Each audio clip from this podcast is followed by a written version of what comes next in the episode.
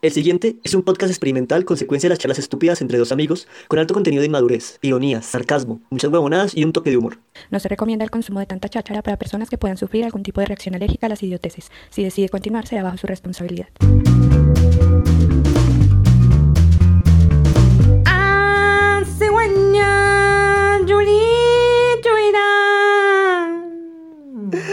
Ese grito me gustó tanto que lo voy a dejar en el episodio, ya va a ver. Ese grito se va a quedar, ya va a ver. Qué vergüenza. Bueno, empezamos, ¿no? ¿Qué se dice la palomo? Le dicen la paloma, la paloma porque es que es una cagada. Porque es la cagada. porque es una sola cagada. Muy bien. Esta es una manera muy, muy pertinente de iniciar el día de hoy. Exacto. Muy bien, muy bien. Burlándose de mí. Sí, justo para el tema de hoy. Pero nos saludamos a nuestros teleoyentes, por favor. Tengamos la molestia y la decencia de saludarlos. Que se dice la pi, porque se dice la plebe, que se dice madrecitas y padrecitos. Sí, porque van a decir que esta gente no nos saluda, qué horror, ¿no? Que, que Qué tan irrespetuosos, qué tan maleducados. Ahí se les saludó. Ay, no, qué vergüenza, que dirán mis amigos. Ay, el único que, amigo que tengo es usted. Ah, bueno, no importa. Sus amigos se van a ofender, ya va a ver. Vamos a ver si me hacen el reclamo. A ver si hay amigos de verdad. A ver, a Esa ver. era, esa era la forma la de descubrir si, si la escuchan. Sí, exacto. Voy a empezar a hablar mal de ellos para que se Pa' que reaccionen. se- pa' que reaccionen. Esa es una buena técnica. bien, bien, bien. Bueno, Hoy venimos a hablar de que hoy es, bueno, hoy no es 8 de marzo, pero ya pronto va a ser 8 de marzo. Y se celebra el Día Internacional del Gato. Y venimos a hablar de esos peluditos. Mentiras, como somos tan originales, como nadie nunca jamás ha hablado de este tema, como esto no se encuentra en ningún lado ni está de moda, vamos a hablar hoy de las mujeres. Va, va a ser lo único que ustedes van a ver de las mujeres porque no van a ver nada en redes, nadie va a compartir nada, no van a ver piolines en WhatsApp que digan eh, feliz día a la mujer más hermosa del mundo, nada, nada de eso, no va a haber nada. No, ni más ahora, eso pasa desapercibido. Para la mujer más hermosa del mundo, sé hermosa, sé valiente, sé tú misma, sé mujer. Tampoco nadie va a salir a la calle. ¿A la calle? Ajá. Aquí a la calle. Hay marchas, Pero si las hay por aquello del confinamiento y eso. han habido marchas por otras cosas. Bueno, pues sí, también es cierto. Pero entonces sí, como vamos a hablar de algo que nadie más va a hablar, agradezcan nuestra originalidad. Ustedes no saben cuánto nos matamos nosotros la cabeza pensando qué hablar el día de hoy. Inventándonos el agua tibia, siendo innovadores. Cual nadie sabe qué es feminismo, nadie sabe qué es ser mujer, ¿no? ¿Cierto, Laura, que usted no sabe qué ser mujer? Yo no sé qué ser mujer, no tengo ni la menor idea. No, pero fuera de chiste, yo pienso que el concepto está tan, ha dado tantas vueltas, ha sido tan sobreanalizado, tan investigado, tan evaluado, que se ha perdido el, digamos que la, lo- el origen de la palabra. Y no solo de la palabra, porque la palabra no importa. La palabra se puso de moda hace poco. Lo que importa es lo que significa y lo que digamos que lo que uno aprende de, de eso. Siendo o no siendo mujer, hay mucha gente feminista. No se necesita ser mujer para ser feminista y no se necesita estar en un círculo feminista o con amigas feministas o con amigos feministas o en la asociación feminista, yo no sé qué. No se necesita. Pues es que si nos vamos a la definición básica del feminismo, según Wikipedia, el feminismo simplemente, el feminismo, ¿no? El que va a vocalizar, el feminismo. Por eso es que decimos que la palabra no importa, tranquilo. Sí, sí, usted diga la que era de aposta, era de aposta, no, no porque tenga retraso. Ajá. Claro. El, el feminismo significa, bueno, en sí lo que busca es la igualdad de derechos para las mujeres que le fueron negados por muchos años por los hombres, ¿sí? No es más.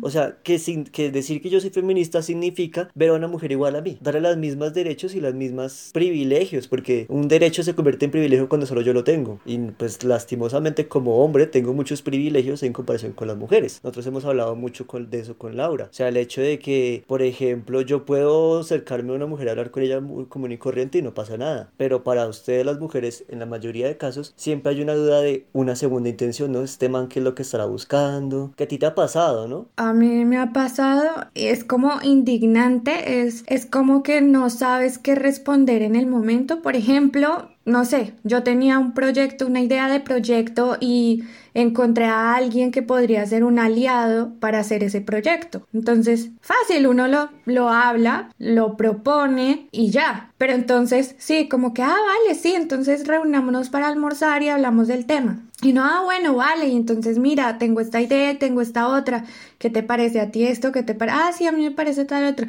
ta, ta, ta, pero después sí esta. Ah, y ahí se daña todo. Entonces uno dice, ¿en qué momento le mm, el, el mensaje o la señal mal? Y segundo, ¿por qué tengo que estar pensando en qué momento le di el mensaje mal? Exacto, porque lo no primero... tendría que estar pensando en lo eso. primero que se, que se suele pensar es, yo cometí el error de darle un mal mensaje y por eso este tipo está pensando que hay otra intención. de mi parte". exacto. Pero ahí es donde yo digo que un derecho se convierte en privilegio, porque yo como hombre no, no sufro de eso. No, no tienes que estar pensando en que si te ríes mucho, que es mi caso, me río por todo, por cualquier bobada, por si estoy nerviosa, si estoy por todo, yo me río por todo. Y eso también entonces lo confunden con coqueteo. Y eso es lo que no debería ser, porque el derecho al respeto es de todos por igual. Yo tengo el mismo derecho de tener amigos y amigas sin ningún problema, ¿sí? O sea, socios y socias, personas que sin necesidad de tener una segunda intención o sin tener que dar nada a cambio por simplemente hablar contigo. Y tú como mujer tienes y el mismo tengo el derecho. A, a poder hablar con cualquier persona con toda la seguridad del caso, sin estar pensando en que la otra persona interprete mis palabras o lo que haga, lo malinterprete. Entonces, sí, es, es como indignante, es decepcionante Sí. y más a estas alturas del partido. Es algo muy común, ¿sabes? O sea, a mí me parece frustrante. Yo, yo lo he hablado a ti, te ha pasado de una ocasión y lo he hablado contigo. Me parece muy, muy, muy frustrante eso que a una mujer le pase. Y estoy seguro que a muchas de nuestras teleoyentas le sucede. O sea, conozco más de una mujer cerca a mi círculo que les ha pasado eso, ¿no? Que van como a hablar con un man en plan sano, como ves, este se parece interesante, me gustaría tenerlo de amigo y tenga. No, o sea, no, no, es, es imposible, es como que siempre son sexualizadas, no sé, es como que usadas de una manera. Y eso no, no está bien, no me parece que sea... O sea, ahí donde, vamos, donde hablamos de los derechos, porque es derecho al respeto, derecho a tener una relación normal. Y son cosas básicas, ¿no? O sea, sé que hay muchas mujeres que están en la lucha de que los salarios eh, sean equitativos, que no, que no sean dos, dos personas, eh, mujer, hombre, el mismo puesto y ganando uno menos que el otro. ¿Sí? Entiendo esas luchas. Como también hay muchos hombres en esa lucha, ¿no? Sí. O sea, yo no sé si, por ejemplo, aquí a modo de, de chisme de sweet, el dulce sabor del... ¿Sí? Sabor del chisme. Eh, Benedict Cumberbatch, el que hace Doctor Strange en, en las películas de. Marvel. El man es un actor súper reconocido, ¿no? Y él actuado en muchas películas y todo. Y el tipo es de los que no acepta una película en donde a la actriz principal le paguen menos que él. Pero ¿qué pasa? Lo tiene que hacer él, lo tiene que hacer otra persona. No nace desde la iniciativa. Sí, no nace desde la industria como tal. No, tiene que haber alguien que se revele. Eso es lo que hay que cambiar. Son cosas que deberían ser normales. Y en realidad el feminismo lo que busca es una igualdad. Una igualdad no... O sea, una igualdad en, todo, en toda clase de términos. Sí, lo que pasa también es que el término feminismo está satanizado porque hay representantes que, o sea, Como en todo. hay, hay, hay mujeres con las que yo no me siento representada ni bien representada. Pero eso es como todo en la, en la viña del Señor, como dicen por ahí. Hay, hay de todo. O sea, hay- Claro, incluso hay, hay mm, diferentes... Yo no soy experta en feminismo, creo que no me interesa ser experta en feminismo más allá de mi experiencia de ser justa y que no tiene que ver con el feminismo en sí, sino digamos que a diario trabajar por ser mejor persona y eso incluye a todo el mundo.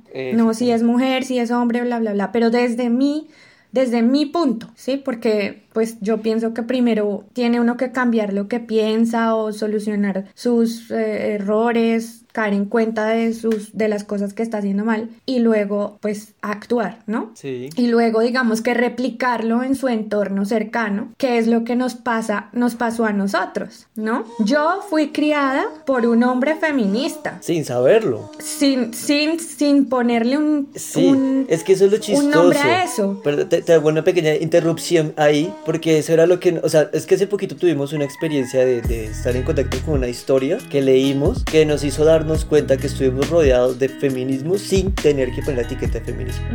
Ahora sí continúa. Eh, sí, o sea, mi papá nunca le ponía una etiqueta al, al de, etiqueta de feminismo y no me dijo, vamos a aprender sobre feminismo y para ser feminista hay que hacer tal cosa. No, simplemente él me lo enseñó con la igualdad. Entonces, él se ponía a jugar muñecas conmigo si yo quería jugar muñecas. Ahora, las feministas, habrán feministas que digan, ¿y por qué va a jugar con muñecas? Porque yo era una niña a la que le gustaba jugar con muñecas y no está mal. Y tenía Barbies también y me gustaba Disney. Si es lo que uno quiere, es que el punto es ese, si yo lo quiero y no le hago mal a nadie, no, le hago mal a, nadie, ¿cuál es el problema? Claro, es que el hecho de la igualdad, el hecho de la igualdad no es para mí eh, que yo sea un hombre. Exactamente. Porque en la igualdad hay diferencias y eso yo creo que es lo que nos hace especiales. Entonces, em, no, mm, o sea, si a mí una mujer, ay, pero es que usted, no sé, eh, veía Disney y eso era machista, ¿y qué me importa? O sea, yo me quedo con lo que me sirve y lo que no, no. Es machista hasta el punto en donde eso te afectó el pensamiento, pero a ti no te afectó el pensamiento y el comportamiento. Tú disfrutabas esas películas y todo y ya está, pero tú no eres una princesa que esté buscando el príncipe azul que la saque la torre. Usted vendría siendo como el dragón ese horrible que nadie soporta. Yo vendría siendo el dragón. el de Shrek. El de Shrek. Con mal aliento. Con bostezo de dragón. Yo mejor me. Dejémoslo hasta ahí.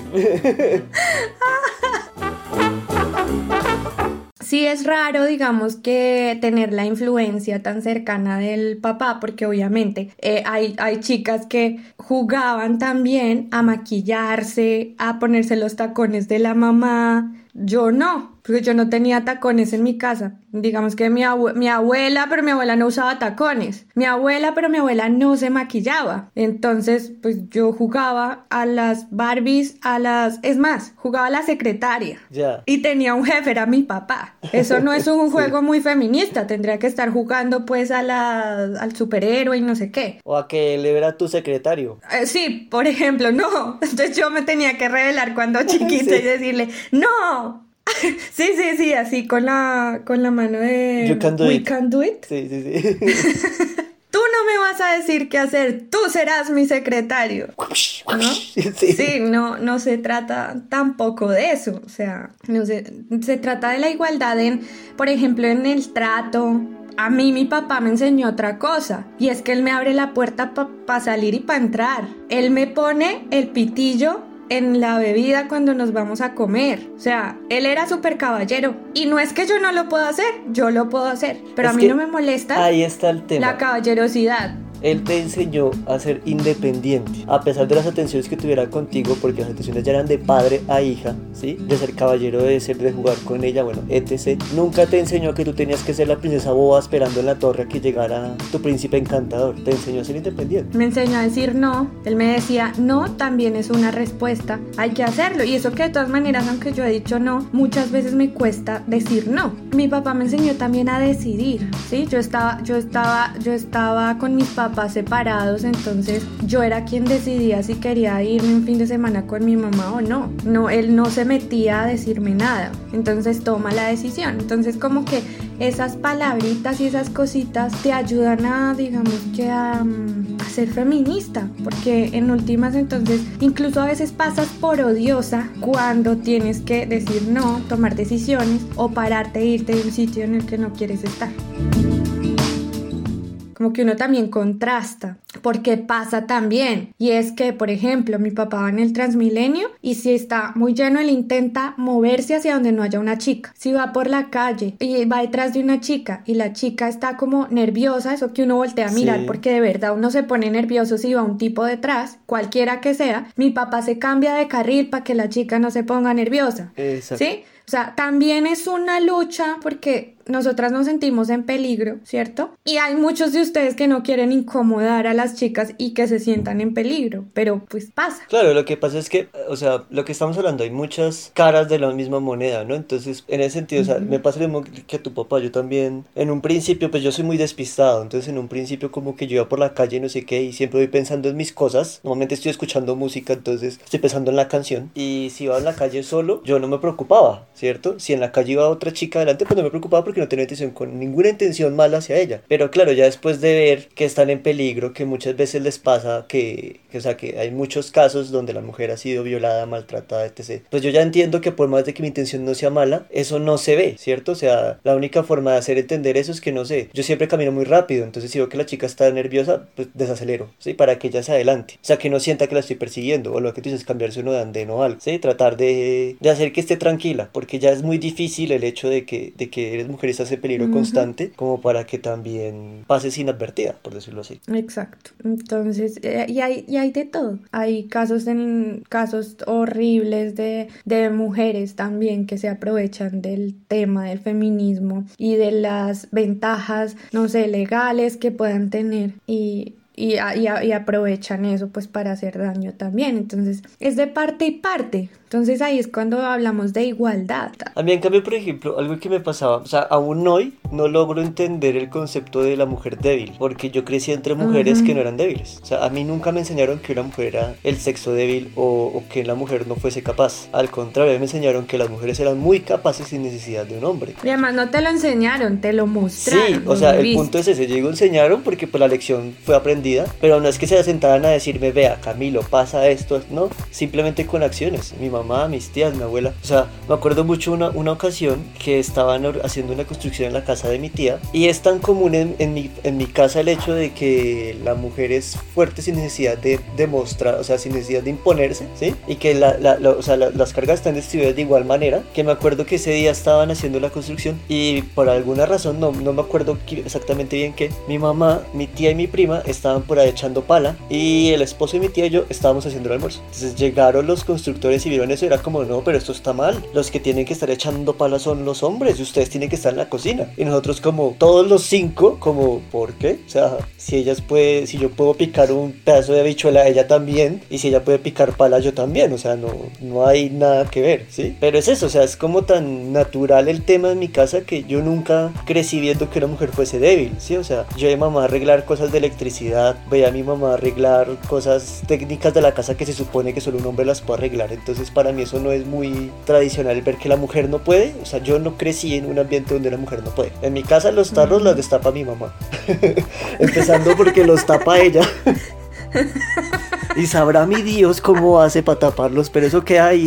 La vez pasada vino un, o sea, varias personas, o sea, éramos como tres intentando abrirlo, ninguno pudimos, le tocó llegar a ella a abrir su berraco tarro. Y así mismo, como me enseñaron a mí que no que la mujer no es débil, no significa que el hecho que yo no pueda abrir un tarro me haga menos hombre. exactamente. Pero está, digamos que generalizado. Sí, a mí me pasaba mucho, me pasaba mucho que como, claro, yo crecí entre varias, mis tías, mi abuela, mi mamá, entonces siempre era como que... Todas viejas. ¿Y usted no es gay? Porque como me criaron mujeres, entonces eso me convierte en alguien afeminado, no sé. Yo nunca me sentí menos hombre por eso. ¿y usted no es gay? Pues que te dijera. Yo les dije que era una convoy, pero en realidad soy Brigitte.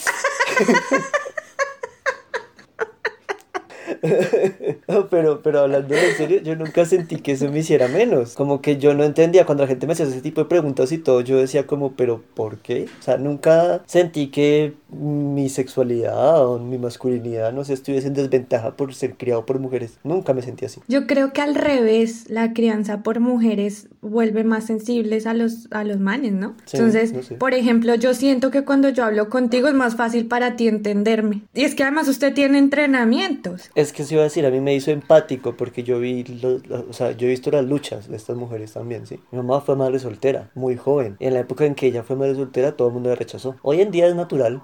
Hoy en día todo el mundo lo es sin ánimo de nada. Pero en ese entonces era un escándalo, ¿sí? Era un escándalo o escándalo, o mejor dicho. Que no podían estudiar, las sacaban de estudiar. todo, las sacaban de todos lados, las amigas no le volvían a hablar, todo, todo, todo. Y, de, y a pesar de todo eso, decidir crear un hijo y salir adelante sola, eso es algo muy valeroso. No, y vea, y con esa cara que tiene usted Eso es muy valeroso de su O sea, mamá. ¿usted de está verdad. diciendo que el De la labor de ella fue mala? ¡Qué berraca! ¿Qué? ¿Usted está diciendo que la labor de ella fue mala? ¿Dejó un mal producto? Pues yo no sé si eso fue que como que lo hicieron a la carrerita o qué, pero... Desgraciada. Pero por ejemplo también mi abuela, mi abuela creció, crió cinco, y- cinco mujeres, o sea, cinco mujeres, y la mayor de ellas con retraso mental, ¿sí? Y ella salía a trabajar y todo, más aún en una época donde solo trabajaban hombres. Y a pesar de todo, siempre, o sea, con todas las cinco, bien las cosas, ¿sí? Nunca rendirse, nunca nada. Entonces como que a mí ese tipo de cosas de que la mujer no pueda, mm, no me como mucho ese cuento. Ya. Y ellas no te estaban diciendo esto es feminismo. Exacto, nunca. Obviamente les tocaba una lucha más fuerte, más, sí, era una lucha más fuerte porque tenían que salir, como dices tú, tu abuela tenía que salir a trabajar en una época donde el trabajo era para los hombres. Entonces, digamos que ahí viene estando la desigualdad, pero, eh, pero ellas mismas luchaban por su igualdad, o sea, por salir a trabajar, a ganarse su dinero para llevar a la casa. O sea, yo soy testigo de cómo más de una ocasión se defendieron y se defendieron, no sé cómo decirlo, o sea, se plantaron en su posición, sí, el hecho de que soy mujer no me hace menos, no me hace débil, ¿cierto? Y eso, claro, o sea, ya no más el hecho de que una mujer se enfrentara y dijera, no, un momento, ya eso choqueaba a, lo- a los hombres que, la, que las estaban atacando, ¿sí me explico? O sea, yo, yo, yo fui testigo de más de una vez a mi mamá, a mis tías defenderse y defenderse bien, ¿sí? No en plan de Violento. Exactamente, pero sí plantar su posición y no, no dejarse sentir menos, porque no eran menos. Sí, aunque, por ejemplo, mira que acá pasa algo muy chistoso. Son cosas pequeñas, pero a veces molestan. Sí. Em, fui con mi chico a cenar. Yo pedí vino tinto y él pidió vino blanco. Entonces, él me dijo, fíjate lo que va a pasar cuando venga el mesero. Te va a poner a ti la copa de vino blanco y me va a poner a mí la copa de vino tinto. Con suerte, pregunta para quién es el, el vino. Pues resulta que llegó el mesero, efectivamente me puso a mí el vino blanco y a él el vino tinto. ¿Qué pasa? Que hay una, mm, un imaginario colectivo o no sé acá y es que los hombres toman vino tinto y las chicas toman vino blanco. Sí, eso es como las famosas cervezas para mujeres que llaman, que porque son dulces. Ah, sí, como la red y Sí, eso, ¿no? Suerte, a mí me gusta esa. Y yo, yo llegaba a salir a la universidad, no sé. Es que ese es el tema, o sea, a mí como que me educaron tanto en el plan de que no había diferencia, que claro, yo llegaba, me acuerdo mucho la primera vez que salí a la universidad con unos amigos y todo el mundo pidiendo sus guaro y su mierda. A mí el guaro no me gusta. Entonces yo, una red, claro, todo el mundo me volvió a mirar como, ¡Ah! Se salió del closet. Y yo, pero a ver, estoy tomando una cerveza, o sea, ¿cuál es? Sí, o sea, es una cerveza, no entiendo dónde está el delito en eso. Igual como me vale huevo lo que piense la gente de mí, pues que piense lo que quieran, igual ya me tomé mi red. O sea, No, y usted, Suerte. Si, sabe- si vio que les molestó, si vio que les fastidió, más encima pide igual otra. yo quería red, no me iba a tomar algo que no me gustaba. Y si la red es rica, ¿qué?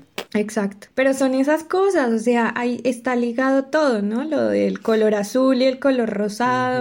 Pero el hecho de que, es que eh, eh, ahí es donde viene el juego de la igualdad, ¿no? Porque el hecho de que seas mujer y te guste el azul no te hace menos mujer. El hecho de que seas hombre y te Claro. guste el rosado no te hace menos hombre. Por ejemplo, vuelvo al tema de mi papá. Mi papá se casó con un traje negro, un smoking, pero un corbatín rosado y un fajón rosado. En la época en donde eso era. En el 89. Que el rosado es ligado a homosexual. De una era en ese entonces. Pero además casarse con una mujer, porque el rosadito y la gente que decía y las burlitas y pues, detrás estaba que él quería, mi mamá ya estaba embarazada y él quería tener una niña. Entonces, efectivamente ligó el color rosado. Pero ya sabía que había una niña en camino o todavía no lo sabía. No, no sabía, era porque quería que fuera una niña. Y cuando llegó la niña dijo, pero ¿qué pedí? Dios mío, ¿qué hice? Pedí una niña y mire lo, la niña que me mandan. Mire la niña que me mandan. Pobrecito su papá. Y es que yo pedí una niña, no ojos. Pero, por ejemplo, esas cosas como... Sí, esas cosas, a mí me parece muy chévere esas cosas que los hombres hacen, que son de mujeres, dicho, pues, o sea, como entre comillas, las cosas que los hombres hacen que son de mujeres y que la hacen con sin problema. Por ejemplo, tú lo de tomarte la red o mi papá de ponerse a jugar muñecas conmigo.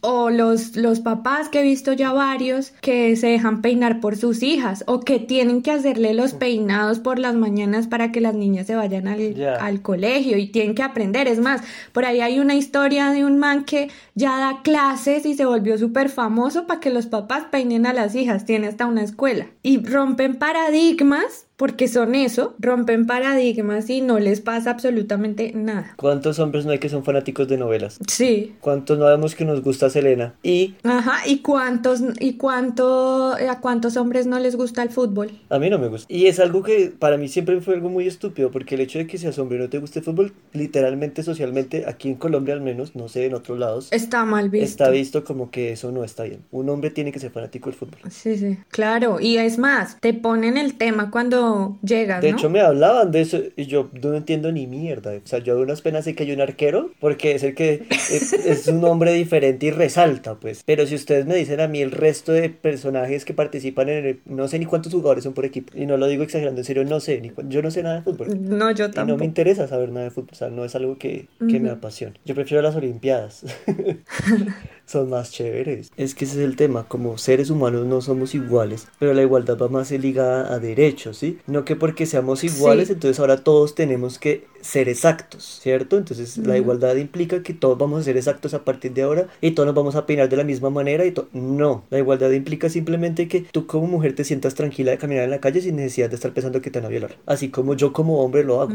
Yo nunca estoy preocupado de que me estén violando, me vayan a perseguir o me van a secuestrar o me van a hacer algo. O te, o te sientas, te sientas invadido nomás con las miradas, porque es que esas también, esas también me han pasado. Y claro, uno lo que hace es agachar la cabeza y tratar de no estar solo, de buscar un lugar o algo. Y yo pues las últimas veces ya no me he quedado callada y no agacho la cabeza. Ya simplemente es como, que me mira? ¿Se le perdió una igualita o, o algo? Eso, o sea, es, eso es lo que yo pienso que, que es, debería, que, que, es lo que se busca realmente en el sentido de la igualdad. Que tú como mujer puedas sentarte a hacer negocios con un hombre sin necesidad de que eso implique una segunda cosa. Simplemente es un negocio y ya está. O no sé, que como mujer puedas sentirte fuerte y no necesites que te estén haciendo menos por el hecho de ser mujer. Que puedas abrir un tarro y el hecho de que abras un tarro no te hace menos, más mujer eh, o que el hecho de que yo como hombre no puedo abrir un tarro me haga menos hombre. Exacto. Sí, la cuestión es de derechos. Es de y, no tiene que ver con el género, tiene que ver con las personas. Exactamente, con la humanidad en sí. Sí, exacto. Pero sí es un tema, digamos que un poquito incómodo, yo sé que para parte y parte, porque afecta a muchos hombres y afecta a muchas mujeres. Y son, yo lo veo, digamos que la diferencia la noto mucho en las cosas pequeñitas, esas cosas como lo del vino, como lo de tu cerveza, como lo de que estés en una conversación de hombres y entre los hombres no te den la oportunidad de hablar, como que siempre te quedas como, eh, como que quieres aportar y cierran, cierran la conversación porque son hombres. Incluso me ha pasado con hombres buenos, no, no, no son mala ondas, es que está como tan metido incluso en nosotras las mujeres muchas cosas de machismo que no, no, no somos conscientes, no somos conscientes y lo, y lo hacemos ya normal. Tú me haces acordar que hace poco estaba hablando con un par de amigas, ah, pues con María Clara y Laura, las invitadas del podcast. Ah. Y estábamos hablando algo similar y Laura dijo algo que me pareció brillante, ¿no? O sea, yo no lo había pensado y tiene mucha razón. Y era que uno como hombre le, le, le, le cuesta mucho la adolescencia y como ese tránsito de ser niño a ser hombre por decirlo así, ya ser adulto. Porque cuando,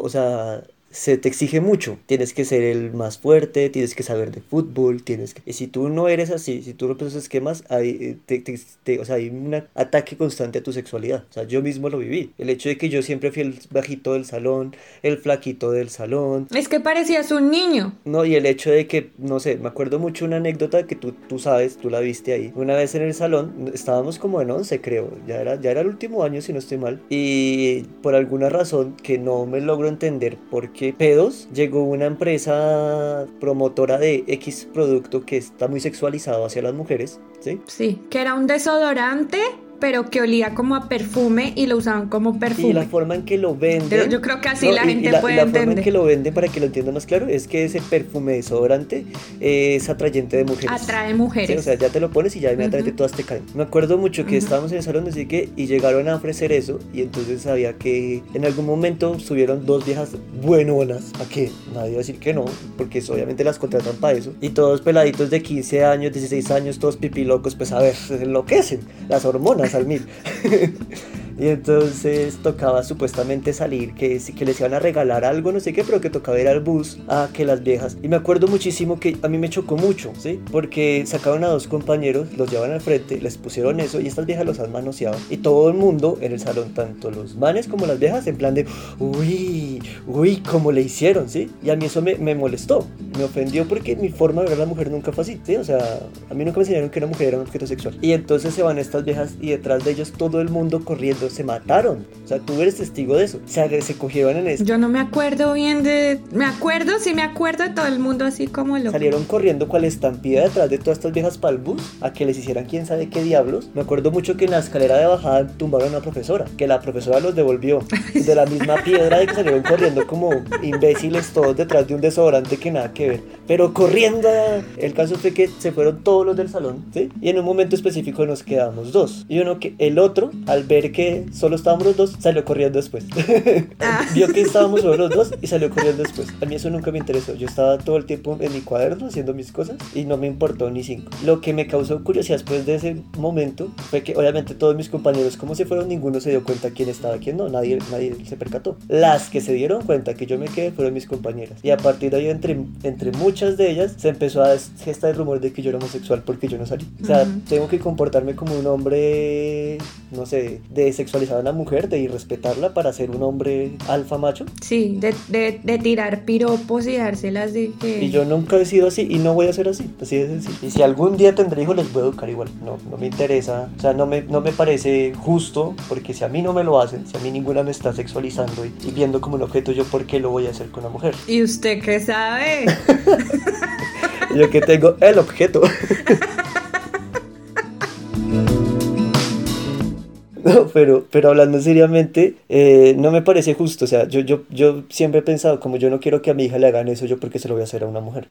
Además, porque es, es lo que hablamos. O sea, has visto a tus hermanas, a tu mamá y no te gustaría que a tus hermanas. Mis hermanas. Como si No, pero ella tiene, tiene como 50 personalidades. Aplica. Ese era lo que, lo que lo- el comentario de lo que decía Laura. Uno como hombre sufre solamente como en esa adolescencia y no sé qué, le cuesta, porque obviamente es adaptarte ya a un momento, tú creces y ya eso te empieza a valer huevo. Sí, ya que piensen de ti lo que quiera, ya no importa. Si me hubiera pasado lo de las redes antes, quizás sí me hubiera afectado, pero ya crecido, ya me valía mierda. Y no crean, o sea, a pesar de eso, el hecho de que ya todas las, la, la mayoría de chicas del salón se pusieran a- en plan contra mío, a mí me hizo sentir mal también. O sea, yo dije como un momento, ¿será que en serio estoy mal? ¿Será que estoy mal educado? No sé, o sea, también te hace cuestionarte el, la forma de ser. Pero después decía, no, ¿por qué? O sea, yo, yo me acuerdo que yo llegué a la casa de lo que mi mamá y le conté, y mi mamá me decía, no, no está mal, hijo. Lo que pasa es que las chicas también nos enseñan a, a pensar, a que seamos objetos, nos enseñan, nos educan a que somos objetos. Tienes que empezar a entender eso. Sí. Que eso es la conclusión de la idea de Laura. Ella decía, los hombres sufren solamente en la adolescencia, pero las mujeres siempre estamos vulnerables, toda la vida. Y es muy cierto. Triste, pero cierto. Sí, uno sale a la calle nervioso. Aquí un poco menos, pero no sé, uno está muy prevenido. Tener la libertad de poder molestarnos mutuamente y no... Sí, por ejemplo, lo que me dijo esta, esta tarde antes de la llamada, yo estaba concentrada revisando los apuntes para, para este episodio y hablamos algo, ¿se acuerda? No me acuerdo qué era bien. Estoy tratando de acordarme. Pero que usted me dijo que, mejor dicho, me dijo que yo era horrible. y yo, y yo como... Pues es que es horrible. No, Sí, no entiendo dónde, no está la, me- dónde está la falsedad lo que estoy diciendo. No entiendo qué me pasa. Sí, no, sé, o sea, ¿por qué me estás diciendo eso si no estoy diciendo nada que sea mentira? Y usted es igual, me dice mal hecho, dice que me hicieron sin ganas, me dice que mejor dicho, que no la pasa diciéndome y yo me río. Dígale a su mamá que qué marca de pincelera para no comprar uno de esos. Y yo me río, vea, me cago en la risa. Sí, es que somos vos.